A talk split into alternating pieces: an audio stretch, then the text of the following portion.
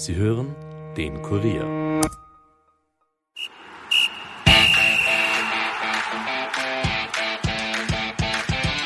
Nachspielzeit. Der Euro-Stammtisch des Kurier. Mit Ulrike Kriegler.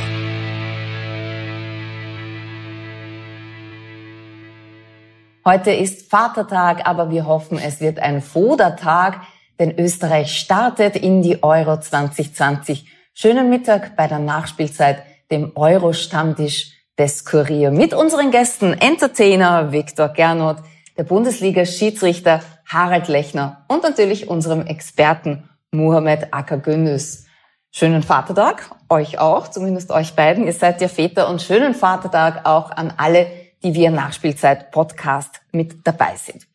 Ja, wir sind alle noch ein bisschen schockiert von gestern, denn gestern beim zweiten Spiel Dänemark gegen Finnland ist gegen Ende der ersten Hälfte der Spieler Christian Eriksen ohne ersichtlichen Grund zusammengebrochen.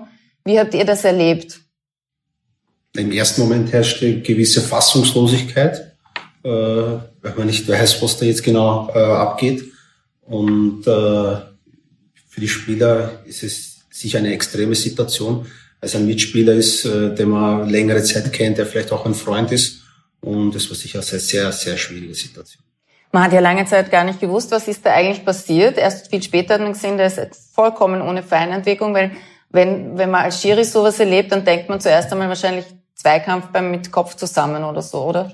Ja, obwohl in diesem Fall ist ja der Spieler ohne Zweikampf zu Boden gegangen und es wurde ja sofort richtig reagiert, es wurde sofort äh, die erste Hilfe hereingerufen und ich glaube, die richtigen Leute haben ihm dann hoffentlich und wie wir jetzt wissen, das Leben gerettet. Wie hast es du erlebt? Hast du es überhaupt erlebt? Live habe ich es nicht erlebt. Ich war auf der Bühne mhm. und äh, bin dann in der Pause rein und mein Tourbegleiter irgendwie so kreidebleich sagt, da ist gerade Abbruch. So, das ist Abbruch irgendwie, sagt, da ist einer umgefallen. Und äh, ich meine, der ist ein, ein Spitzensportler, ist 29 Jahre. Und äh, ja, ich bin kein Mediziner, aber ich bin dann immer wieder verwundert, wenn es dann solche Leute trifft, äh, wo man sich denkt, irgendwie, da kann, also da, da kann Kreislauf herzmäßig, da kann nichts sein, der ist eine Maschine. Mhm. Und äh, ja, umso, ja, umso tragischer, umso menschlicher ist das Ganze. Ich habe mich sehr gewundert, dass die zwei Stunden später weitergespielt haben, weil ich, ich glaube, es war ja, die haben ja äh, Sichtschutz gemacht, die mhm. Mitspieler. Die haben hingesehen, wie ihr Freund, äh, Mitspieler Kollege, ähm, ja. äh, wiederbelebt worden ist mit Herzmassage. Also äh, da möchte ich nicht anderthalb Stunden später Bewerbsspiel bei einer Europameisterschaft weiterspielen. Ja, Sie haben das aber, glaube ich, sehr gut besprochen und äh, er war dann im Krankenhaus schon, war über FaceTime mit der Mannschaft verbunden, hat gesagt, ich möchte, dass ihr weiterspielt. Und der Trainer hat dann auch im Nachhinein gesagt, ähm, jetzt, was machst du? Du gehst nach ins Hotel, schläfst dann, es schläft wahrscheinlich kein Mensch, dann muss ja. man am nächsten Tag spielen. Und ich glaube, das war der Grund, warum sie sich dann okay. entschieden ja. haben, doch das Spiel weiter zu machen. Ähm, gut, dass wir hier heute einen Schiedsrichter da haben. Harald Lechner, was macht man denn in so einer Situation als Schiri? Ja, bei solchen Spielen gibt es natürlich auch äh, einen Spieldelegierten und sehr viele Verantwortliche von der UEFA. Das ist jetzt nicht ein Vorfall, der im Regelwerk drinnen steht und den Schiedsrichter jetzt eins zu eins betrifft und umzusetzen hat. Also das entscheiden ganz andere Gremien und natürlich in Zusammenarbeit mit den Mannschaften wird dann diese Entscheidung getroffen. Aber es war sehr schön zu beobachten, oder wie die Freundin des Spielers dann auch am Feld war, wie sich um die gekümmert wurde. Also man hat gesehen, bei den Dänen der Team Spirit, der stimmt auf jeden Fall. Auch ja. bei den es hat, ja, es hat ja in letzter Zeit äh, ähnliche Fälle gegeben. Wir haben ja sogar einen Todesfall gehabt mhm. beim Confederation, Confederations Cup. Ein Spieler von Kamerun ist ja auch äh, am Platz zusammengebrochen. Der hat es dann leider nicht überlebt. Und äh, es häufen sich die Fälle. Wir wissen nicht, woran es liegt, aber äh, deswegen ist diese Situation natürlich umso ängstlicher für die Familienmitglieder. Und äh, es war dann natürlich umso besser, wenn du dann äh, Spieler hast, die sie, die sie versucht haben zu beruhigen. Ja, und das geht ihm offensichtlich den Umständen entsprechend relativ gut. Genau, und der ist jetzt mal stabil. Deswegen wenden wir uns etwas Erfreulicherem zu. Heute Abend startet Österreich endlich genau. in die Euro 2020. Das Spiel gegen Nordmazedonien steht an. Was erwartet uns da, Mohamed? Auf jeden Fall ein Sieg. Ich vertraue der Mannschaft, ich vertraue äh, dem Trainerteam und äh, nach der verpatzten EM 2016 äh, wollen wir endlich einmal äh, eine ordentliche Gruppenphase spielen und der, den ersten Aufstieg ins Achtelfinale schaffen. Im Theater sagt man verpatzte Generalprobe, gelungene genau. Premiere. Genau, oder? das so wäre wär eigentlich, das wäre eigentlich die Vorgabe, ja. Wir drücken schon alle die Daumen. Wir sind schon voll im Österreich-Fieber. Wir sogar in Rot-Weiß-Rot, Extra oder? heute, ja. Österreich. Ja, sehr gut. Wo werdet ihr Daumen drücken, Harald, gerne? Ja, zu Hause dann. Zu Hause? Werde ich mich äh, mit dem Vatertag vielleicht mit meinem Kind hinsetzen und jetzt auch mal als Schiedsrichter einer Mannschaft die Daumen drücken. Heute darf man parteiisch Richtig. sein, oder? Auch heute darf man. Hast du heute Zeit zu schauen oder spielst du Ja, ich werde das noch mit meiner Lebensgefährtin ausmachen, ob ich das im Keller quasi schaue oder am gescheiten Fernseher. das tut mir leid. Ja, das ist oft ein Problem, oder? Wenn man Frauen zu Hause hat, die ja, Fußball... Ich glaube, glaub, viele, viele Männer sitzen im Keller beim Schwarz-Weiß-Portable noch früher vom, vom Camping. Was du eigentlich ein Sturzelm ist ja, und drinnen so ist ein kleines so eine Libelle drauf. es gibt einige, die sich schon verabschieden vor der ja. EM. Ja. Sagen, hast du noch was zu sagen? Ich ja. gehe jetzt in den Keller, wir sehen uns. Schatz, wir sehen uns Mitte Juli wieder. Nein, ich glaube nicht. Ich, ich, darf, ich darf am großen Fernseher schauen und äh, ja, freue mich, freue mich schon. Ist aufregend. Sie soll mit dir schauen, finde ich. Tut sie. Ja? Tut sie. Tut sie. Nee, tut sie. Sie ist, du zwingst sie, sie in den Keller. Ja, ja, da kann dann sogar ich mit meinen Kenntnissen, kann ich dann sogar, ja. Okay. Als es nicht besser weiß, kann ich alles behaupten. Du kannst alles behaupten, sie glaubt es dir. Ganz klares Abseits. Ja, warte. Ich wäre ich wär mir das. Hm. Gut, da haben wir jetzt den Schiedsrichter da, der kann uns hier das Abseits erklären. Bei Harald mitkommen. Ja, damit wir endlich wissen, was eigentlich Abseits ist. Das wäre in Österreich. Endlich einmal eine theoretische Beschreibung. Aber in Österreich ist es schwer, wie, wie du weißt, wir haben ja neun Millionen Teamchefs. Braucht man pro Haushalt braucht man einen Schiedsrichter, der ja. das Ganze immer erklärt. Also da haben wir, glaube ich, so Personalmangel. Oder? Vielleicht. Ja. Kann man das jetzt auf die Schnelle erklären? Was das Abseits? Na, grundsätzlich ja. Ein Spieler befindet sich in einer Abseitsstellung, wenn er der gegnerischen Torlinie näher ist als der Ball und der vorletzte Abwehrspieler. Das ist einmal praktisch der Grundsatz. Und dann gibt es noch einige Ausnahmen, dass es beim Einwurf kein Abseits gibt, beim Abstoß, beim Eckstoß. Ja, ich sage mal, ist sicherlich ein wichtiger Punkt auch für alle, dass man sich ein bisschen vielleicht mit den Regeln beschäftigt. Ich sage nicht, dass man wissen muss, wie schwer ist ein Ball, wie groß ist ein Tor, aber wann soll der Schiedsrichter eine rote Karte geben, wann spricht man eine Torschancenverhinderung, wann ist ein Spiel abseits, würde, glaube ich, ähm, die Arbeit uns Schiedsrichtern sehr erleichtern und vielleicht auch für mehr Beruhigung von den TV-Geräten sorgen. Mhm. Abseits ist, wenn der Schiedsrichter pfeift, oder? Sag ich. Ja, das ist der letzte Satz dann. genau. Tatsachenentscheidung. Genau. Viktor Gernot, du bist ein Kollege, ein Freund und ein großartiger Künstler und seit neuestem auch Unternehmer, denn seit 3.6. ist Viktor Gernots Praterbühne eröffnet. Ja, die neue Freiluftbühne im Herzen des Praters. Ein Riesenangebot an Kabarett- und Musikprogramm. Ja. Der neue Solo, Pratermix, Best of das neue Musik Best of, Summer Swing, äh, zwei Duo-Programme, Michael Nevarani und Thomas Dipschitz ja. und die Hektiker gibt's auch. Wahnsinn, oder? Wahnsinn, ja. was so vielseitig. Ja, ich jetzt, Worauf äh, freust du dich am meisten? Ich, ich freue mich am meisten, dass wir wieder spielen dürfen. Ja. Und äh, jetzt mit diesem nächsten Öffnungsschritt ähm, muss das Publikum ja auch keine Maske mehr tragen äh, äh, draußen. Und das ist ja fast wieder die alte Normalität und hochwillkommen. Und wir alle in unserer Branche haben ja, äh, haben ja Monate hinter uns, wo gar mhm. nichts, gar nichts passiert ist. Und hast nur einmal im Monat dass der Hagel gemacht, wieder nichts, wieder nichts, wieder nichts. Und jetzt äh, werden wir wieder auf das Publikum losgelassen.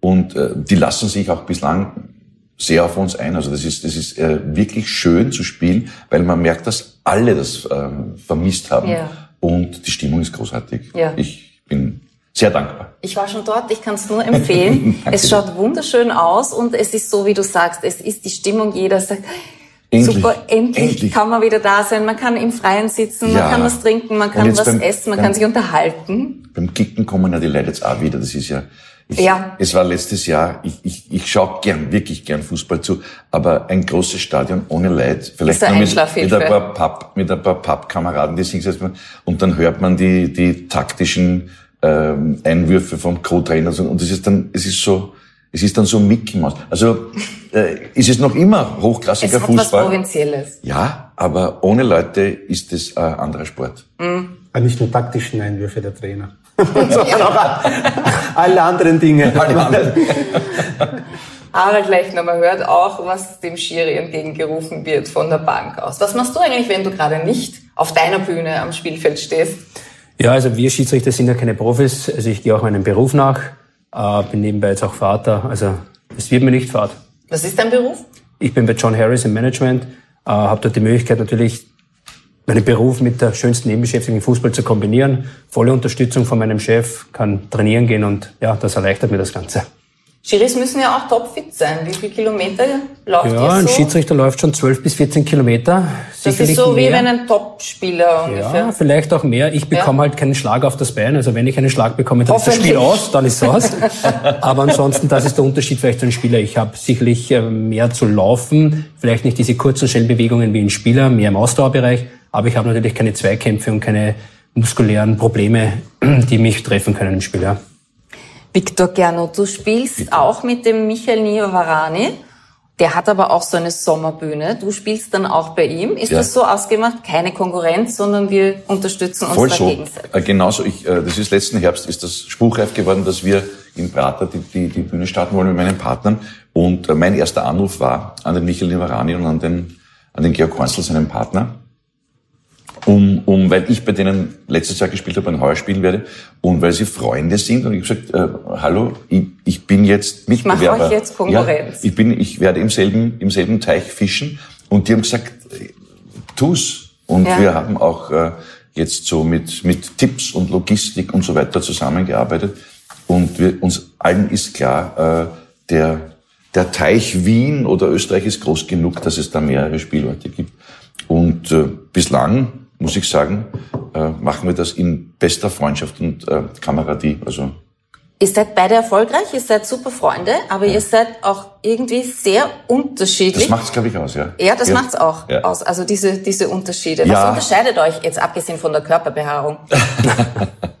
äh, der Temperament, würde ich jetzt einmal sagen. Der Michael Niavarani ist jemand, der macht aus seinem Herzen keine Mördergrube. Ich bin, glaube ich, so zumindest in der Öffentlichkeit sehr kontrolliert und äh, mir ist es auch wichtig, dass ich da äh, irgendwie nicht jede nicht jede Emotionskurve gleich einmal Nach außen äh, nach trage, außen ja. trage. Und der Michael ist der Michael ist ein, äh, ein Teekessel. Also da geht, da geht dann wut. Das, das, und äh, das, das macht's dann schon aus. Und äh, ja, ich meine, äh, groß, größer, in dem Fall ich, und, äh, und äh, wahrscheinlich ein bisschen sportlicher. Und, und Ein bisschen sportlich. der Michael hat, halt, wie er selber sagt, auch sein Leben lang Saturnsackerl vergessen. Also das ist, das ist der Die. Entschuldigung. Aber ich, ich, ich verehre, ich verehre ihn und ich lache seit über 30 Jahren mit ihm und äh, ja, immer, immer noch, immer noch. Wenn wir zusammensitzen, habe ich Tränen in den Augen vor Glück. Und jetzt wieder. Gott Ja, sei Dank, herrlich. seht euch wieder. Wie ist das bei den Schiedsrichtern? Gibt es da auch unterschiedliche Typen vom Naturell her, die da auch auf dem Spielfeld dann so mal emotionaler, mal nicht emotionaler sind? Ja, selbstverständlich. Du musst als Schiedsrichter, es gibt einerseits das Regelwerk, was du umsetzen musst, aber es gibt auch ein sogenanntes Management. Wie führe ich die Spieler, wie führe ich das Spiel? Das Ganze ist auch eine Bühne. Und ich sage, als Schiedsrichter bin ich eigentlich nur ein Dienstleister, das 22 Fußballspiele und das Ganze in einen Rahmen bekommt. Und ich muss das in eine Bahn bekommen, damit es eine Show wird, ein Ereignis. Natürlich gibt es dann Einzelsituationen. Ist das eine Elfer? Ist das eine rote Karte? Aber das Wichtigste ist, dieses Game Management, einen Spielflow zu entwickeln, damit das Ganze ins Laufen kommt. Es ist auch als Schiedsrichter, habe ich heute vielleicht ein Spiel, wo es um einen Abstieg geht, kann ich ganz anders laufen lassen als ein Spiel, wo es um den Meister geht. Weil Man muss ja auch denken, die Spielregeln sind in der U14 die gleichen wie im WM-Finale, nur die Auslegung, die Interpretation und was erlauben mir die Spieler, was nehmen die Spieler an, das ist immer unterschiedlich und das ist auch die große Kunst eines guten Schiedsrichters, sich auf das einzustellen. Schiedsrichter, müsste man sagen, oder? Nee, ich, ich, ich, ich, ich bewundere äh, ja alle, die in dieser Zunft sind, weil ich meine, es ist schon ein bisschen Masochismus dabei, weil man kann sich ausrechnen, man ist nicht, äh, man hat wenige Freunde als, als Ja, Schiedsrichter. man wird ja Fußballer, weil man sich wünscht, dass man in ein Stadion geht und tausende Menschen jubeln einem zu. Was wünscht man sich als Schiri? Da gehe ich rein und weiß, im Normalfall schimpfen mich alle, die dort Das sitzen. ist schon richtig gesagt, du wirst nie einen Beliebtheitspreis gewinnen, du wirst keine Fans haben, außer vielleicht deine Familie, deine Eltern, sonst hast du keine Fans. Und das Interessante ja ist ja bei der Schiedsrichterei, wenn du sagen darf, ich habe immer eine 50-50-Entscheidung. Eine Mannschaft profitiert und eine ist benachteiligt in dieser Situation. Ja. Ich habe nie sowohl als auch. Im Wirtschaftsleben könnte ich zwei Parteien zufriedenstellen, ich am Fußballfeld, Vorteil, Nachteil. Eine Lose-Lose-Situation. Los, los, Situation. Aber es muss schon auch was Positives sein. Es sind schon schöne Erlebnisse. Und wenn man gut mit Spielern kommuniziert und umgeht, man wird auch gewertschätzt, man wird als Sportler, als Sportler gesehen unter Sportlern. Und wenn ich so, wie es bei mir betrifft, auch in der Bundesliga mit dem Vornamen als Schiedsrichter angesprochen werde und ich sie auch mit dem Vornamen anspreche, dann ist das Wertschätzen. Es ist nicht nur als der Hey und der Du, mhm. sondern man spricht sich mit Namen an und man sagt auch mal zu den Spielern, ich habe es von meiner Position so gesehen, wenn es falsch war, tut es mir leid. Kann man natürlich nicht zehnmal in einem Spiel entschuldigen, vor dem hat keiner was. Man muss zu seinen Fehlern stehen und auch einmal entschuldigen. Und ich glaube, das kommt bei den Spielern an. Und vor allem, sage ich mal, in der heimischen Liga, wo alle die gleiche Sprache sprechen, ist die Kommunikation das Wichtigste in unserem Beruf. Unsere Liga ist ja auch nicht so groß, da kennt man einander schon ja, sehr lange im Normalfall. Hat auch jede Woche fast die gleichen Spieler mhm. und da ist es schon wichtig, menschlich zu bleiben und zu seinen Fehlern zu stehen. Ein Programm von dir heißt Nicht wahr. Viktor mhm. Gernot auf der Suche nach der Wahrheit. Im mhm. Fußball heißt die Wahrheit liegt auf dem Platz. Wie schaut's mit deinen Fußballkenntnissen aus? Ich habe äh, nie in einem Verein gespielt, aber ich habe, bis ich 42 war, bis ich mal mein Kreuzband im Knie gerissen habe, habe ich äh, eigentlich mein ganzes Erwachsenenleben in so Hobbymannschaften gespielt. Äh, meistens so hinten. Ich, ich äh, Aufgestellt, ne? Und äh, es hat mir immer einen, es hat mir immer einen Riesenspaß gemacht. Ich glaube, ich war jetzt kein, kein, kein äh, großer Künstler. Äh, Dein Bruder sagt, der hat mir einmal erzählt, du warst immer sehr ambitioniert ja. beim Gickerl im im Hof vor, der, ja, vor dem Haus. Na, es ist herrlich einfach. Ich, ich, liebe, ich liebe Fußball zuzusehen und ich kenne Fußball als Mannschaftssport, was das aus einem macht. Die Emotionen, äh, wenn man ein bisschen hinten liegt, wenn man, wenn man wieder Hoffnung kriegt, wenn man, also diese kollektiven Energien, die da unterwegs sind. Und ich habe einmal gespielt, weiß ich noch, hat Herbert Bohaska zugesehen. Und der war damals, äh, kurz nachdem er Teamchef war und einfach für einen Mensch meiner Generation einfach äh, Fußballgott Jahrhundertfußballer. Jahrhundertfußballer. Und, äh, und der Herbert Basker schaut zu, und dann bin ich nachher vorbeigegangen und habe gesagt, Trainer, wie war ich? Und er hat gesagt, bei dir sieht man gleich, dass du vom Schwimmen kommst. Dein Bruder ist übrigens auch der Meinung, zum Schwimmen hat er mehr Talent. Ja, also das hat's zusammengefasst, glaube ich. Ja. Gut, wenn man einen Fußballer als ambitioniert beschreibt, dann sagt das Hast auch schon einiges. Das ist, wenn man sagt, ja, war eh nicht. Ja. Ja. Oder im, im Theater heißt, die Kostüme waren schön. Todesurteil. Einmal bei einem, bei einem äh, Promi-Gickel war ich ein bisschen überambitioniert und habe den Baumeister äh, gelegt. Wirklich, mhm. einfach, ich war einfach zu spät dran und er ist wunderschön geflogen. Und dann ist er auf, äh, habe ich ihm, glaube ich, so aufgehoben und gesagt, Bursche, das geht doch nicht um die Weltmeisterschaft. Sehr schön. Du hast übrigens auch dem Teamchef in einer ORF-Sendung Fragen stellen dürfen. Was ja. hast du ihn denn gefragt?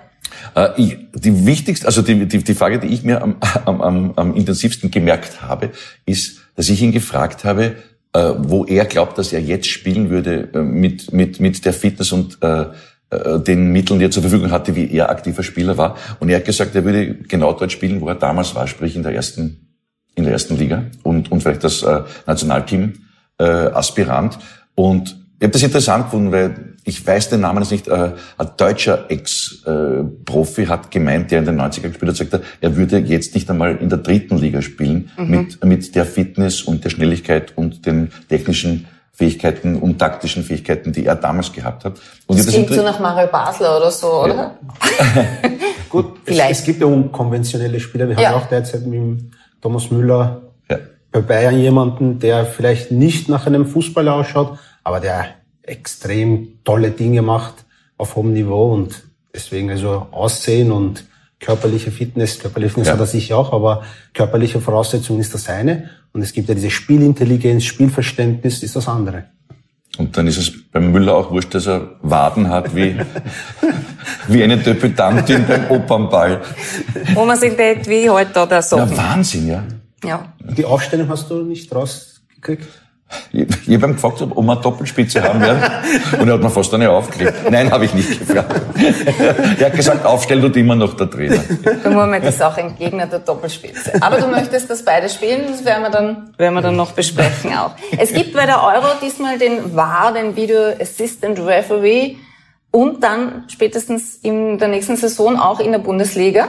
Mhm. Ähm, gute, gute Sache für Absolut. dich? Absolut. Ähm, es wird natürlich, glaube ich, über die Jahre noch Veränderungen geben, wenn manche Sachen vielleicht ähm, man noch adaptieren könnte. Aber grundsätzlich, glaube ich, möchte kein Schiedsrichter nach dem Spiel einen spielentscheidenden Fehler haben und dass er der schuldig ist. Das will, glaube ich, kein Schiedsrichter der Welt. Und darum begrüßen wir Schiedsrichter diese technischen Möglichkeiten. Und ich glaube, dass sie bis jetzt sehr gut äh, umgesetzt worden sind. Habt ihr dann noch einen Lehrgang, wo ihr diese, diese Geste dann üben ja. werdet? Den haben wir schon gehabt. Aber wann darf der äh, Video Assistant Referee eingreifen und wann darf er nicht eingreifen? Ja, grundsätzlich gibt es einmal vier Sachen. Also es wird jede Strafraumsituation äh, kontrolliert, das heißt, ob es ein Strafstoß ist. Und sofern es ein Strafstoß ist, äh, und es handelt sich vielleicht um eine Torchancenverhinderung, wird auch der Weg zum Strafstoß ähm, kontrolliert. Es könnte vorher ein Handspiel gewesen sein und dann passiert im Strafraum das Foul. Da muss man natürlich, sofern sich zum Beispiel der Stürmer den Ball mit der Hand mitgenommen hat, muss man natürlich auf das zurückgehen. Das ist jetzt einmal grob erklärt, also jede Strafraumsituation. Es wird jedes Tor kontrolliert, äh, wenn ein falscher Spieler die Karte bekommt und jene rein rote Karte. Das finde ich sehr interessant, weil es wird nur, wenn jetzt ein Schiedsrichter angenommen einem Spieler nur gelb gibt, es wäre eigentlich rot, wird eingegriffen, wird aber eine klare gelb-rote Karte nicht gegeben, wird nicht eingegriffen. Weil die erste gelbe ja sonst auch kontrolliert Zum Beispiel. Müsste. Aber das ist schon interessant, weil jetzt eine rote oder eine gelb-rote Karte hat für die verbleibende Spielzeit, für die gegnerische Mannschaft die gleiche Folge, sie sind einer ja. weniger. Die Rot- oder Gelbrot hat nur die Folge der, der, der Anzahl der Sperren. Mhm. Und das finde ich ganz interessant. Natürlich, dann müsste ich auch die erste kontrollieren und, und so weiter. Aber eine nicht gegebene klarste gelb-rote Karte wird nicht eingegriffen im Vergleich zu einer klaren roten Karte. Obwohl es für die verbleibende Spielzeit die gleiche Auswirkung hätte. Das ist sehr interessant. Aber das Ziel ist es schon noch immer, dass die Person am Spielfeld das Spiel leitet und die Entscheidung trifft. Und man sagt so schön nur bei klaren und offensichtlichen Fehlern. Das ist natürlich eine Interpretationssache, weil auch der Mensch hinter dem TV-Gerät, der sagt, lieber Schiedsrichter, schau es dir an, ist auch ein Mensch und beurteilt das auch für sich und sagt ja oder nein. Und auch der kann einmal anderer Meinung sein, als natürlich der Fan einer Mannschaft oder ein anderer Schiedsrichter. Und das macht das Ganze spannend im Vergleich zum Tennis, wo halt nur der Ball draußen oder drinnen ist, ist Fußball eine Kontaktsportart und es gibt Graubereiche. Und die werden bleiben. Es ist nicht alles schwarz und weiß, falsch und richtig, sondern Graubereich, Kontakt, ausreichend, ja, nein. Und so wird Fußball aber trotzdem immer bleiben. Ich finde halt äh, toll, dass wir so gute technische Voraussetzungen haben und jeder kann das anschauen, jeder kann sich äh, das von jeder Perspektive anschauen. Nur der das entscheiden muss, dem zeigen wir es nicht oder haben wir bis mhm. jetzt. Deswegen ich bin auch ein, ein großer Befürworter des Videobeweises. Ja, vor allem, weil du als Schiedsrichter das ja relativ rasch auch im Spielfeld dann langsam mitbekommst, war die Entscheidung richtig oder nicht. Du, du, du spürst Spätestens es, du in der Pause es, oder nach Weißt Spiel. du alles, wie man in der Pause auch mhm. alle Bilder schon. Mhm. Dann ist halt nicht so lustig in der aktuellen Zeit, wenn du wirklich weißt, du hast einen Fehler gemacht und der hätte korrigiert werden können. Wann pfeift wieder ein Österreicher bei einem Großereignis? Wir haben keinen dabei. Wir haben eine Frau dabei, eine Französin, glaube ich, ein Argentinier, also jemand aus Südamerika, da gibt es so einen Austausch, aber kein Österreicher. Ja, es gibt sicherlich mehrere Punkte. Man darf nicht vergessen, die Schiedsrichter aus den Ländern, die dort sind, sind alle Profis. Wir sind keine Profis in Österreich. Ich habe nicht diese Rahmenbedingungen, die diese Schiedsrichter haben. Soll aber alles nicht eine Ausrede sein. Man muss auch bedenken, es gibt da 55 Mitgliedsverbände bei der UEFA und es sind 18 Schiedsrichter dort. Große Länder haben auch zwei, drei dort. Also es geht schon sehr spitz dazu. Und es sollen natürlich aus der Sicht der UEFA nur die Besten pfeifen. Äh, und ja, es kann nicht jedes Land dort sein ich sage für mich, ich bin zufrieden, was ich bis jetzt erreicht habe, wo ich bin, bin ich sehr zufrieden. Und ich sage jetzt im Schiedsrichterwesen auch so, du pfeifst eine Gruppenphase, dann willst du ein Achtelfinale, dann, dann kriegst du kein Viertelfinale, bist enttäuscht, dass du im Achtelfinale keins hast. Es ist ein unendliches Spiel, finde ich. Aber man muss äh, trotzdem zufrieden sein, ich glaube in jedem Bereich, was man erreicht hat. Und dieses ständige Streben nach mehr zufrieden geben, mit dem man erreicht hat. Und in der heutigen Zeit, glaube ich, auch froh zu sein, gesund zu sein. Schöne Worte. Bei uns erfahrt man nicht nur interessante Dinge, man kann auch gewinnen, nämlich einen Fernseher, einen LG 55 Zoll. Was man dazu tun muss, ist die Finalpaarung erraten, inklusive Europameister und den Spielstand nach 90 Minuten. Weil das wirklich sehr schwierig ist, geben wir Ihnen noch bis zum Achtelfinale Zeit. Dann senden Sie bitte ein Mail an europameister.kurier.at mit dem Betreff Europameister und pro Mailadresse ist ein Tipp erlaubt. Gewinnen kann man auch schon davor, dann nämlich, wenn man unsere Quizfrage des Tages beantworten kann. Es gibt ein Kurier-Fan-Package zu gewinnen. Wir haben es da mit einem Fan-Trikot, mit Bier, mit vielen kleinen Überraschungen. Ich glaube, Manschettenknöpfe sind dabei. Hier können wir es herzeigen. Und ein Trikot ist auch dabei. Also man kann sich schon einmal ausstatten für den heutigen Abend. Und die heutige Frage lautet, wie viele Mannschaften nehmen an dieser Euro 2020, die dieses Jahr stattfindet, teil. A16, B20, C24 oder D26. Wenn Sie die richtige Antwort kennen, mailen Sie bitte an emstammtisch.kurier.at und im Betreff bitte Quizfrage 3 und der Gewinner, der wird morgen im Euro-Stammtisch bekannt gegeben und per Mail verständigt, aber wir gehen davon aus, dass Sie uns sowieso zuschauen. Davon gehen wir uns auch aus, wenn Sie nach der Werbung wieder zuschauen. Bis gleich.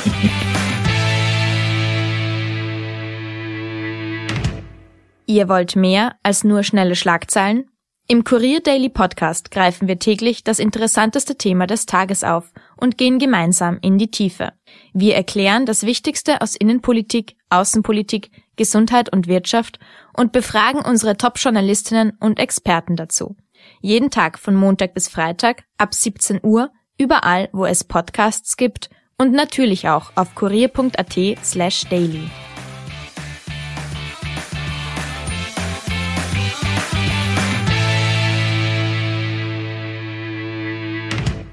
Willkommen zurück bei der Nachspielzeit, dem Euro-Stammtisch des Kurier mit Entertainer Viktor Gernot und dem Bundesliga-Schiedsrichter Harald Lechner und natürlich unserem Experten Mohamed Agagünitz. Gestern haben drei Spiele stattgefunden. Aus der Gruppe A Wales gegen die Schweiz. 1 zu 1. Unsere Gäste haben gestern getippt und Dagen Schmidt, die Präsidentin der Wiener Sportunion, hat dieses Ergebnis erraten. Also die Frauen, die kennen sich schon aus. Die Schweiz ist in Führung gegangen in der 49. Minute äh, nach einer Ecke mit dem Kopf. Äh, Brel Embolo, den kennen wir aus der deutschen Bundesliga. Die. Überragendes Spiel, die Schweiz sowieso eigentlich äh, souverän. Und dann in der 74. haben sie aber den Ausgleich hinnehmen müssen. Auch nach einem Eckball. Seit Carsten Janker wissen wir, wer einen Turban hat, der trifft. Und so war es auch dort. Äh, Und in der 85. Minute gab es dann noch ein Abseitstor. Die Schweizer haben schon gejubelt und da war der erste Auftritt des Video Assistant eine richtige Entscheidung. Harald? Ja, was ich mich erinnern kann, war es natürlich richtig. Ähm, das sind halt die Momente, wo man dann wirklich auch als Schiedsrichterassistent dann wirklich äh, beruhigt weiter agieren kann, wenn man weiß, es ist jemand da, der das überprüft. Ich sage jetzt vor allem für die Assistenten ist es wirklich eine Erleichterung in Bezug auf Abseits, weil das ist ja auch so, wird ja das Spiel jetzt immer mehr laufen gelassen, weil du kannst ja die Situation dann nicht wiederherstellen, sofern der Schiedsrichter unterbricht. Und das ist auch das Spannende dann für unsere Liga. Du musst ja das Spiel immer laufen lassen, obwohl es dann vielleicht klar ein falsch war, aber du kannst die Situation nicht mehr wiederherstellen. Du musst immer alles laufen lassen und kannst es dann zurückgehen. Das heißt, auch die Spieler müssen sich auch unter Kontrolle haben zu wissen, es könnte nachher wieder zurückgehen auf die Situation und nicht ein unnötiges Foul machen oder ähnliches. Die Schweiz war relativ souverän, kann man das so sagen. Äh, Von der Schweiz, vom Kaderspielen auch relativ viele in der deutschen Bundesliga. Stimmt Ist- uns das positiv? Auf jeden im Fall. österreichischen Wir haben ja Kader sind gestern auch überhaupt drei ähnliche Spiele gehabt, nur mit drei verschiedenen Ausgängen. Äh, Das, was halt auch so eine Endrunde ausmacht. Äh, Es ist ein Turniermodus, wo alles passieren kann. Und gestern beim Spiel Schweiz gegen äh, Wales war, äh, waren die Schweizer dominanter, spielbestimmender, haben mehr Torchancen gehabt. Aber schlussendlich hat nur ein, ein Punkt rausgeschaut.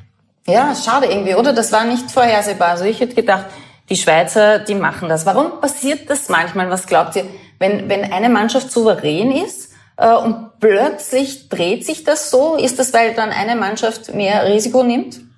Na, man darf nicht vergessen, Fußball ist eine Zufallssportart. Ja, also das wissen vielleicht die wenigsten.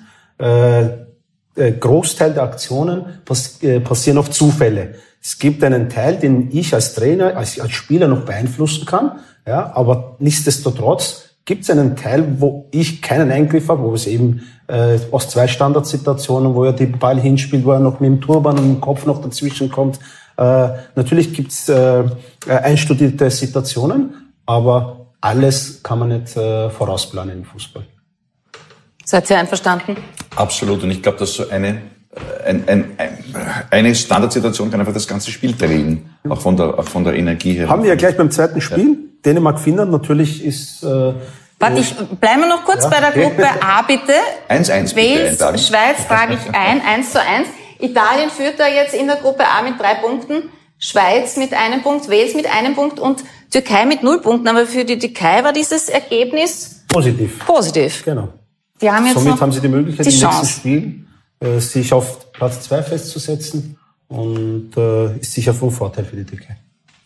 Das zweite Spiel haben wir schon ein bisschen besprochen. Dänemark gegen Finnland, 0 zu 1, auch ein bisschen gegen den Spielverlauf. Denn in der ersten Hälfte war hauptsächlich der Nicht nur erste. Hälfte, ja, nicht nur erste Hälfte. Also das Spiel ist ja just einmal überschattet gewesen von diesem Ja, Vorfall. natürlich. Darf man nicht vergessen. Aber wenn man auf die Statistiken schaut, äh, Dänemark hat gehabt 70 Prozent Ballbesitz. Das Spiel hat sich eigentlich nur äh, hat nur stattgefunden in der, in der Hälfte von Finnland.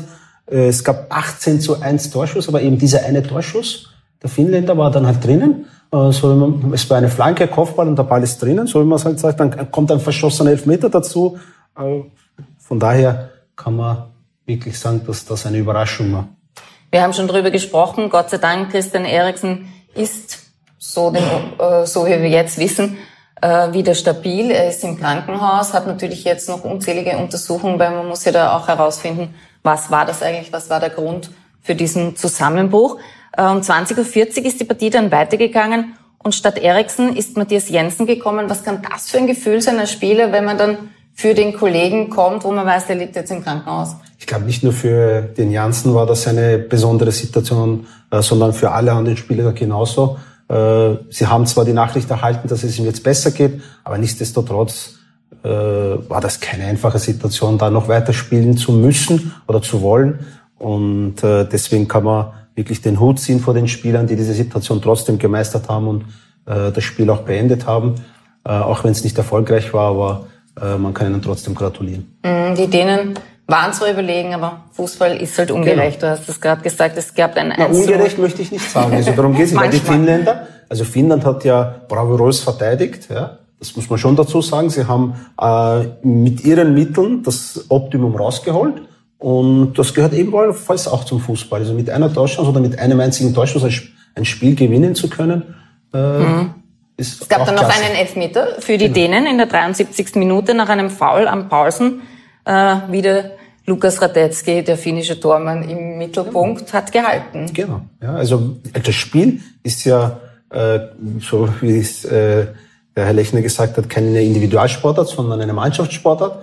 Und in diesem Spiel hat der Dormann äh, ihnen die drei Punkte gehalten oder geholt. Der Elfmeter war eine richtige Entscheidung? Der war richtig. Es hat einen leichten Kontakt gegeben und das ist genau dann der Punkt. Wenn es nicht klar und offensichtlich falsch ist, greift der Videoschiedsrichter nicht ein.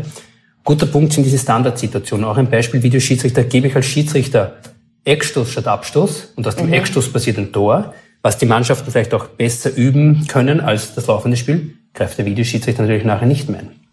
Und auch uns Schiedsrichtern und jedem Schiedsrichter muss klar sein, jeder Freistoß rund um den Strafraum ist eine riesengroße Torchance, wird trainiert und ist besser vorhersehbar für die Mannschaften als ein laufender Ball, weil der ruhende Ball ist eine große Gefahr, weil da wirklich sehr viel geübt werden kann und das müssen auch wir Schiedsrichter uns bewusst sein und es ist auch jeder Eckstoß, Abstoß, jedes Out schon eine riesen Chance für eine Mannschaft oder ein gewisser Nachteil. Und auf solche Sachen sind auch wir Schiedsrichter werden immer darauf hingewiesen, auch Einwürfe, wenn Mannschaften sich fünf, sechs Meter holen, das hat enorme Auswirkungen für die Mannschaften. Fünf, sechs Meter der Einwurf, da geht's, ich will nicht sagen um Zentimeter, aber so halbe Meter machen schon sehr viel aus bei Einwürfen. Und da muss das wirkt manchmal kleinlich, oder? Wenn das wirkt kleinlich, steht, aber, aber, es besteht es eine Taktik dahinter. Natürlich klar. wird ein Spieler immer weiter nach vorne gehen und versuchen, wie weit kann ich gehen. Äh, mir muss klar sein als Schiedsrichter, das sage ich immer wieder, dass die 22 Spieler alles machen werden, um einen Vorteil zu erlangen. Und ich bin auch nie einen Spieler böse, wenn er etwas macht, um den Schiedsrichter zu legen. Ich bin da, mit meinen Sanktionsmitteln dem entgegenzuwirken, aber es wird ein Spieler alles machen, um das Spiel zu gewinnen. So ist das. Da kann Der nervt das nicht, diese Schwallball gepflegtes. Ja. Oder wenn, wenn völlig klar ist, dass das jetzt ein, ein, ein, ein, ein äh, Einwurf für die Mannschaft ist und vier Spieler von der anderen Mannschaft. Ich, ich, also ich würde ich würd irgendwie sagen, Kinder, so hat jeder gesehen, geistiger Ja, hat den Ball aus ja, und dann zeigt euch. Ja, aber wie oft hat man schon bei einer 0 zu 0 gesehen, wenn jemand eine Schwalbe macht, dass er zum Schiedsrichter geht und sagt, ich habe eine Schwalbe gemacht, lieber Schiedsrichter, nimm das zurück. Ich habe es noch nicht oft gesehen. bei 5-0 kann man das schon mal machen. Ja. Aber bei 0 zu 0 wird es kein machen, weil ich sage auch, Vereine sind keine Vereine mehr im engeren Sinne, das sind Wirtschaftsunternehmen. Natürlich. Auch bei uns in der Bundesliga, das sind alles GmbHs, AGs. Ein Verein ist ein Verein in der unteren Klasse, aber weiter oben, das sind Wirtschaftsunternehmen. Und, aber jetzt nochmal auf diese Standardsituation. Das sind genau die Punkte, die, glaube ich, auch sehr viel diese Euro prägen werden. Standardsituationen entscheiden Spiele, weil auch vermeintlich schlechtere Mannschaften können defensiv gut stehen. Ja. Aber dieser eine Moment, wie man so schön sagt, dieser Dosenöffner, mhm. wie auch immer, das kann das Entscheidende sein. Ja, und wir haben auch gelernt, wir zählen jetzt auch die Autoeinwürfe zu den Standardsituationen Richtig, dazu. Ja. Das ist durchaus eine Waffe. Kommen wir zum dritten Spiel des gestrigen Abends. Belgien gegen Russland, 3 zu 0. Und der Rapid-Präsident war gestern da und der hat das richtig getippt. Gratulation von unserer Seite. Romelu Lukaku, der Star der Euro, der Belgier, hat mit dem 1 zu 0 schon nach 10 Minuten getroffen. Auch abseits verdächtig, da gab es auch so eine strittige Situation. Ja, aber man, vielleicht noch kurz auf den Videoschiedsrichter zurückzukommen. Der Videoschiedsrichter, dass man das mal auch für die Öffentlichkeit ein bisschen näher bringt, die sitzen bei der UEFA im Hauptquartier in Nyon. Also es sitzt kein Videoschiedsrichter in den einzelnen Stadien oder im Keller, wie man so schön sagt aus Deutschland. Die sitzen der Zentrale in Nyon. Es gibt einen Videoschiedsrichter, es gibt einen Assistant-Videoschiedsrichter und es gibt einen Schiedsrichter in Bezug auf das Assistententeam, der sich nur auf die Abseitssituationen konzentriert. Weil du musst dann mit Hilfe von kalibrierten Linien genau markieren, welcher Körperteil zählt. Man darf nicht vergessen, beim Abseits zählt jeder Körperteil nur. Indem man ein Tor schießen darf. Ein korrektes Tor zielen darf. Ein korrektes das heißt, Tor, also nicht die Hand. Es ist, genau, die Schulter ist noch ein Teil, mit welchem ich ein korrekten Tor erzielen kann. Das heißt, diese Bewegungen, wo Stürmer, Verteidiger diese Gegenrichtung machen, musst du ja auf Millimeter diese kalibrierte Linie einzeichnen. Und man muss sich schon vorstellen, wenn so eine Situation in Ziesbären spielt, da herrscht, wir haben das jetzt selbst geübt, Riesenhektik. Ab dem Moment, wo der Schiedsrichter das Spiel fortsetzt, ist es over, dann kann ich nicht mehr zurückgehen. Darum ist auch immer das Signal vom Schiedsrichter, warten, denn wie der Schiedsrichter das Spiel freigibt, kann der Video Assistant Referee nicht mehr eingreifen. Eine Ausnahme gibt's, wenn man dann etwas später in irgendeinem Bild eine Tätlichkeit oder eine Spuckattacke sieht. Das sind auch die Situationen, wo ich nur eine rote Karte geben kann. Aber die Spielsanktion, einen Strafstoß, kann ich nicht mehr zurückgreifen, wenn das Spiel mit Zustimmung des Schiedsrichters fortgesetzt worden ist. Wahnsinn, wie kompliziert so ein Schiri hat, oder? Also ich, ich äh, seit Jahren, das ändert sich ja fast jährlich, die Hands-Regeln machen mich äh, als, als Fan wahnsinnig, weil äh, das, das sind Menschen, die springen, das sind Menschen auf dem Weg nach unten, die müssen sich abstützen, weil sie in einer Zehntelsekunde mit 80 Kilo Muskeln am Boden detonieren und müssen so einschlagen, weil, weil und alle Verteidiger stehen nur mal hinten mit den Händen äh, verschränkt. Für mich ist ein, ein, ein Hand, wenn ein Spieler so zum Ball geht, um den Ball abzuwehren. All das, was da angeschossen und was da als Hand gewertet wird in den letzten Jahren, ist für mich eine, eine Spielverzerrung und äh, ein echter Fehler. Ja, es hat jetzt hier wieder Regeländerungen gegeben, sind wir mit einem Punkt. Die gelten grundsätzlich ab 1. Juli. Bei der Euro gilt es jetzt schon, weil es über den, im Juni beginnt und über den 1. Juli hinweg geht. Es ist natürlich schwierig, diese Handregel in Worten niederzuschreiben. Es ist ja so, es gibt im Fußball 17 Spielregeln, vielleicht auch mal für die Öffentlichkeit. Da muss genau drinstehen, wie groß ist ein Tor, wie schwer ist ein Ball, etc. Und ein Teil davon, eine Hauptregel, ist diese Regel 12, die nennt sich äh, verbotenes Spiel und unsportliches Betragen. Was ist eine gelbe Karte, was ist eine rote Karte und was ist ein Handspiel? Und das musste man in Worten niederschreiben und dann natürlich die Auslegung ist wieder eine zweite das Sache. Jeder aus. Ja. Und jetzt wurde es wieder so geändert, dass bei jeder Handspielsituation mit zu berücksichtigen ist, wie der Bewegungsablauf ist. Beispiel Sehr Türkei, gut. Italien, wo der Spieler mit einem rechten Fuß nach vorne gegangen ist und die Hand so war. Und da wurde schon die neue Regel in meinen Augen richtig angewandt, weil die Hand mitgeht, wurde das nicht als strafbar sanktioniert. Sehr gut. Natürlich, wenn jetzt ein Spieler die Hände über der Schulter hat ja. und dort angeschossen wird, dann nimmt er selbst das Risiko. Das heißt, der Schiedsrichter muss jetzt immer den Bewegungsablauf, die Natürlichkeit mit einberechnen und dann trotzdem wieder im Zehntel der Sekunde sagen, X oder Y. Aber es wurde erleichtert und ich glaube, es soll in die Richtung gehen, weniger strafbare Handspiele, weil immer mehr der Bewegungsablauf berücksichtigt wird. Ich hätte noch eine Erleichterung irgendwie da ab dem... Na, ab, ab der Schulter ist es. Ja, ich sag, aber meine Erleichterung wäre da ab dem von diesem, vom Ellenbogen bis darunter, da ist ein Bereich, wo, wo Hand wo ist. Da kann man nichts machen, ja. weil das ist angewachsen. Und das ist auch, und da ändert man, mit dem ändert man kein Spiel. Also, das wäre mein Vorschlag für das Regelwerk. Belgien gegen Russland ist also 3 zu 0 ausgegangen. Romelu Lukaku doppelter Torschütze. Die Belgier so überlegen, wie wir sie erwartet haben. Moment, ja, ich trage also sie haben keine ein. Mühe gehabt, haben ein dominantes, sicheres Auftreten gehabt und verdient gewonnen. Man darf ja nicht vergessen, sie haben ja noch ohne Superstar den Bräune gespielt. Er kommt in den nächsten Spielen noch dazu. Äh, das heißt, da ist auch noch ein bisschen Potenzial nach oben. Und deswegen kann man von den Belgiern noch viel erwarten. Also die Belgier führen jetzt gemeinsam mit Führerstand vor Finnland, weil die haben 3 zu 0 gewonnen. Finnland auf Platz 2, Dänemark und Russland noch mit null Punkten. Stani Tschetschesov, über den wir gestern gesprochen haben, der wird nicht so zufrieden gewesen sein.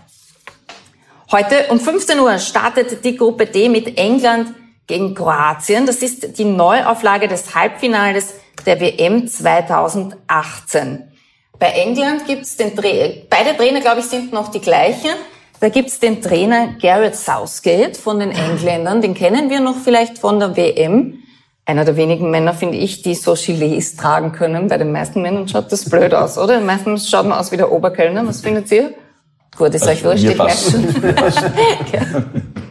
Aber kennen wir noch und beide Trainer, äh, was dürfen wir da äh, für ein Spiel erwarten? Ja, man darf ja nicht vergessen, wenn man jetzt vergleicht, die Gruppe D ist sicher nach der Gruppe F mit äh, Europameister, Weltmeister und Deutschland sicher äh, die schwierigste Gruppe. Die Todesgruppe. ja, genau, das ist die schwierigste Gruppe, weil, so wie du erwähnt hast, wir haben das, ähm, die Neuauflage vom WM-Halbfinale.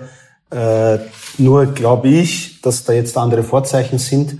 Äh, wir haben mit England das wertvollste Team mhm. in, in, diesem Turnier. Äh, Ein englisches Champions League-Finale haben wir Nicht gehabt. nur jetzt, also auf, wenn man sieht auf Club-Ebene, was in den letzten drei Jahren war, wir haben zweimal ein rein englisches Finale gehabt in der Champions League. Äh, wir haben einmal rein englisches äh, Europa League Finale gehabt äh, und ähm, die Mannschaft ist halt gespickt von einzelnen Spielern, die schon etliche diese, also bei diesen Titeln dabei waren und es ist eine junge Mannschaft mit sehr viel Erfahrung und es gibt nur drei Spiele über 30 und es sind wirklich Top-Talente dabei, wenn man jetzt anschaut, wie ein Sancho, Foden, Rashford, Mount. Das sind schon andere Vorzeichen. Also England ein Favorit für euch auch? England ist für mich immer Favorit gewesen. Und die haben ja auch immer äh, wahnsinnig starke Clubmannschaften gehabt. Aber äh, eigentlich seit Jahrzehnten äh, sind sie immer hinter ihren Erwartungen. Ich erwarte, dass sie, ich finde, sie spielen immer spektakulär und attraktiv, mhm. aber gewinnen werden die das nicht. Nein? Na. Harry Kane, bitte. Nein, das geht, die, Nein. Die, sehr viel Tempo in ihrem die können nicht, die können nicht gewinnen. Können nicht gewinnen. können nicht gewinnen. Sehr viel Athletik, sehr ja. viel Tempo in ihrem Spiel, auch, auch bekannt aus der Premier League. Ja. Und ich glaube, dass man schon einiges erwarten kann von ihnen. Aber ob es wirklich dann ja, also für den äh, Pot reicht, genau, ist, ist, ist das Fragezeichen. Aber die würden, die würden feiern. Die würden die, feiern. Die würden feiern. Wir haben jetzt den, natürlich, wir haben ja äh, der letzte Titel liegt ja schon sehr, sehr weit zurück, ich glaube 1966. Mhm der Weltmeistertitel. Da ist ein Monat das Land geschlossen. Haben ja schon die Champions League gewonnen. Die ist ja jetzt schon geschlossen, aber jetzt umso mehr. Und dann wird's heute Abend spannend. Um 18 Uhr steigt Österreich in diese Endrunde ein gegen Nordmazedonien. Nordmazedonien, was ist das für ein Gegner? Ja, das ist, wenn man jetzt vergleicht, äh, natürlich mit den anderen Gruppengegnern, ähm, Nordmazedonien gehört zu den Ländern, die Fan von der Nations League sind, weil über den normalen Quali-Weg hätten die nie und niemals den mhm. Weg daher geschafft. Deswegen äh, äh, hat auch äh, diese Liga ihren, äh, ihre Aufgabe erfüllt, dass keine Nationen auch bei dieser Endrunde dabei sind. Äh, ist aber sicher der größte Auszeiter ja, in der, in, in, bei diesem Bewerb. Äh, sie haben zwar einige Legionäre in Italien, Griechenland und da in Kroatien. Sie haben zwei Topspieler mit Pandev und, und Elmas. Mhm. Aber ob es reicht, wenn man jetzt vergleicht, auch jetzt mit dem österreichischen Team, ich glaube, Alaba hat, ist mehr wert als das ganze Team von Nordmazedonien. Und das sagt dann schon das einiges. Also auf dem Papier kann man sagen. Drei Punkte für auf Österreich. Auf dem Papier. Ja. Gestern hat das Abschlusstraining stattfinden, hätte es stattfinden sollen, aber es gab einen Platzregen. Äh, Christoph Baumgartner hat die Zeit genutzt, ist über den über den Platz geschwommen. Schöner Stil, gerne du als Experte. Ja, der, ein, ein, der kann alles. Das ist der kann alles. So. Beeindruckend. Du, du, du jetzt, kannst du, jetzt kannst du mal beurteilen, weil jetzt ja, genau. beurteilt Synchronschwimmen. Ja, ja, ja, also es ist, sagen wir ausbaufähig, aber ein großes Talent. Großes Ambitioniert. Talent. Ambitioniert. Ambitioniert. Und so, so schließt sich der Kreis. Gestern ein Gewitter, heute wünschen wir uns ein Torgewitter, oder? Gibt es ein Torgewitter? Franco Foda hat gesagt, wir brauchen nach vorne gute Lösungen. Ja, Franco Foda hält sich ja noch sehr bedeckt. Das, äh, deswegen habe ich am Anfang gefragt, ja. ob, ob, du vielleicht die Aufstellung Nein, schon mir hast. Nein, das nicht gesagt. äh, wir wissen, wir werden es wahrscheinlich bis zum Schluss nicht wissen. Äh, äh Optionen hat er genug. Ähm, aber wir werden es nicht erraten. Wir, wir werden es nicht erraten. Ja. Aber ihr dürft es jetzt raten, denn ihr müsst jetzt gleich tippen. Auch das dritte Spiel Niederlande gegen die Ukraine, unsere Gruppengegner. Dann in der Gruppe C Teamchef der Holländer Frank de Boer ist auch ein bisschen in der Kritik. Vielleicht können wir darüber noch reden. Jetzt bitte eure Tipps. Österreich, Nordmazedonien, Niederlande gegen die Ukraine und natürlich England gegen Kroatien. Unser Reporter Alexander Strecher ist schon in Bukarest Ja, Alex, wir fragen mal, sind auch Fans da in Bukarest, österreichische? Ja, hallo, einen schönen Sonntag aus Bukarest, dort wo heute für Österreich die Euro so richtig beginnt mit dem Spiel gegen Nordmazedonien. Gestern hat die Euro für die Fans schon am Samstagabend in der Innenstadt von Bukarest ausgiebig begonnen. Es wurde groß gefeiert, äh, viele Fans in Rot-Weiß-Rot waren zu sehen, auch einige Nordmazedonier, da gab es natürlich immer wieder Verbrüderungen flüssiger Natur. Äh, ein bisschen umgehört habe ich mich bei den österreichischen Fans und äh, im Großen und Ganzen sind sie guter Dinge. Sie wissen, es wird eine schwere Partie heute. Es wird, die meisten sagen, es wird sehr eng, aber sie hoffen auf einen Sieg, egal wie. Hauptsache die drei Punkte sollen zustande kommen. Das ist der einhellige Tenor bei den viel mitgereisten österreichischen Fans. Die zweite Frage, die wir an dich haben, ist natürlich, wie haben die Spieler gestern das Drama bei dem äh, Spiel Finnland gegen Dänemark mitbekommen? Hat sie das irgendwie beeinflusst? Ja, dieses Drama um den dänischen äh, Star Christian Eriksen äh, hat man natürlich auch hier mitbekommen. In jedem Lokal hängen äh, viele Flatscreens. Man schaut sich die Spiele an, man hat das alles mitverfolgt und für einen kurzen Moment ist es auch hier in den ziemlich lauten Gassen von Bukarest, der Innenstadt, ein wenig leiser geworden und man hat gebannt auf die Bildschirme geschaut und äh, ja, wurde sehr viel darüber geredet, auch im äh, österreichischen Nationalteam äh, wo dann Peter Schöttl, der Sportdirektor, auch eine Stellungnahme abgegeben hat und gemeint hat, im Teamquartier war man auch zutiefst betroffen und äh, hat eben die Bilder verfolgt. Natürlich auch für ihn, der schon viel erlebt hat, hat er gesagt, äh, keine, keine einfache Situation. Er hat gesagt, ich wüsste nicht, wie man in so einem Moment eigentlich äh, umgehen würde, würde es die eigene Mannschaft betreffen. Alex, wie schaut's aus mit der Aufstellung die Frage, die uns alle brennend interessiert. Hat Franco Foda schon irgendwas verlauten lassen, wer denn spielt? Ja, eine Mannschaftsaufstellung, die gibt's natürlich von Franco Foda nie wirklich. Dieser Linie ist er sich treu geblieben. Er hat äh, nicht wirklich etwas verraten. Soll Marco Arnautovic von Beginn an spielen? Er hat gesagt, ja, das äh, schaut er sich an. Äh, Marco ist fit. Er wird noch überlegen, auch eine Möglichkeit mit Arnautovic und Kalajdzic als Doppelspitze hält er nicht für ausgeschlossen, aber hat sich da nicht festgelegt. Ähm, ich vermute, Marco Arnautovic wird von Beginn an spielen und auch die Rolle von David Alaba, die hat Franco Foda offen gelassen. Ob er links hinten oder auf der Sechserposition wollte er nicht verraten. In diesem Sinne trotzdem ein schönes Spiel, einen schönen Sonntag hier aus Bukarest. Dankeschön, Alex. Viel Glück und dir auch einen schönen Sonntag. So, meine Herren, wie habt ihr getippt? Also wir gewinnen mal heute 3 zu 1. 3 zu 1, okay. Habe ich auch gesagt. Okay. 3 zu 1 hast du auch, 3 ja? 1, ja. Zweites Spiel. Niederlande gegen die Ukraine. 2 zu 0 für die Holländer. Ich habe gesagt 4 zu 0. Ich glaube, dass die explodieren werden, die Holländer. Die, die Holländer werden explodieren. Ja. Ähm, der Trainer ist da ein bisschen in der Kritik. Was hast du da darüber gehört? Ja, die Niederlande äh, steckt ja ein bisschen in einem Tief. Mhm. Äh, sie haben so einen äh, schleichenden Niedergang erlebt in den letzten Jahren, äh, waren auch 2016 und 2018 nicht dabei. Äh, dafür jetzt umso stärker. Da kommen auch wirklich eine sehr, sehr gute junge Generation nach, äh, gepaart mit den äh, paar wenigen erfahrenen Spielern, äh, ist das sicher eine sehr, sehr starke, äh, sehr, sehr starke Mannschaft. Favorit auf den Gruppensieg? Ja. Der, ja, ja.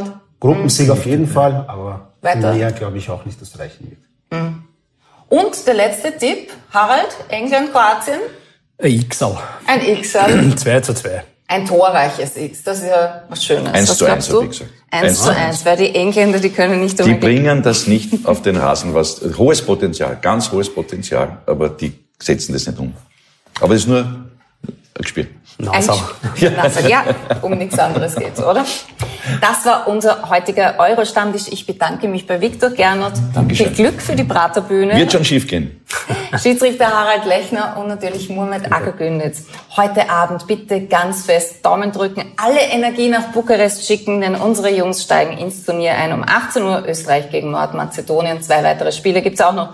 15 Uhr geht's schon los mit England gegen Kroatien und unsere Gruppengegner Niederlande gegen Ukraine um 21 Uhr. Alle Infos gibt's wie immer auch auf kurier.at slash euro und da gibt's auch einen Push-Dienst, wo man bei jedem Tor benachrichtigt wird. Nicht vergessen mitzuspielen bei unserem Euro-Quiz. Wie viele Mannschaften nehmen dieses Mal an der Fußball-Euro teil? A16, B20, C24 oder D26. Die richtige Antwort bitte mailen an emstammtisch.kurier.at mit dem Betreff Quizfrage 3. Und der Gewinner von gestern heißt Simon Elmecker. Er hat ein Kurier-Package gewonnen und außerdem noch ein Rapid-Trikot, denn gestern war der Rapid-Präsident zu Gast. Morgen zu Gast im Euro-Stammtisch Ex-Nationalteamspieler Toni Pfeffer und Profilerin Patricia Staniek. Sie sagt, ein Blick genügt und ich weiß, wer du bist. Schauen wir mal, wie wir das im Fußball anwenden können. Ja, und hoffentlich feiern wir morgen den ersten rot-weiß-roten Sieg. Wir hoffen, Sie sind wieder mit dabei bei der Nachspielzeit im Euro-Stammtisch des Kuriers. Bis morgen.